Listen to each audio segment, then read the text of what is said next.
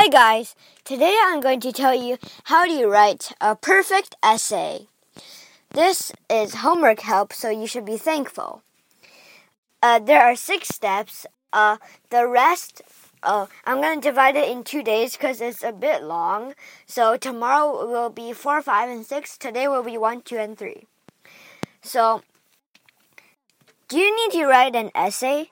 Well, mm, if the if the assignment feels like as hard as climbing Mount Everest, it's actually not easy.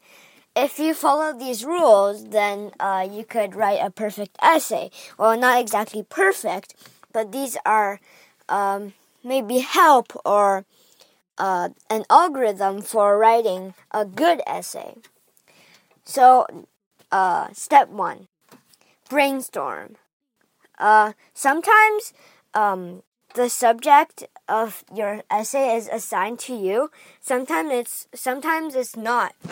So either way, you have to decide what you want to say.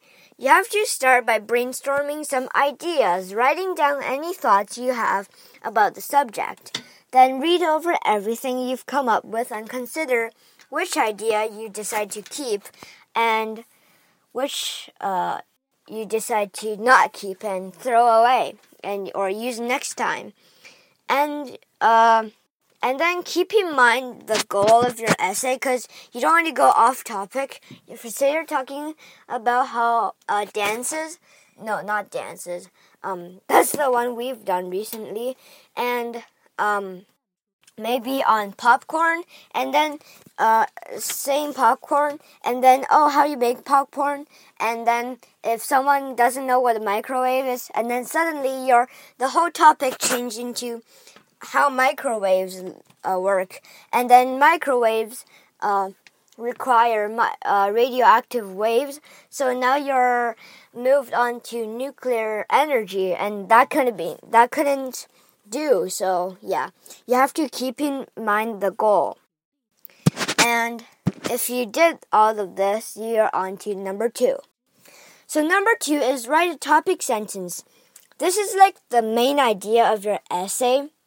Um, it's like a statement or a sentence of uh, your thoughts on the subjects.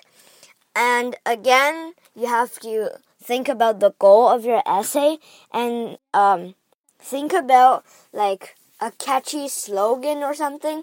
Well, not a slogan because you're not advertising something. Maybe you have to have like an interesting title for your um, readers to uh, to like want to know what the rest of your essay is all about instead of just throw it away and read someone else's essay. So that's step two. Step three, outline your ideas. So after you have a good topic sentence or title, you need to support that main idea with more detailed information.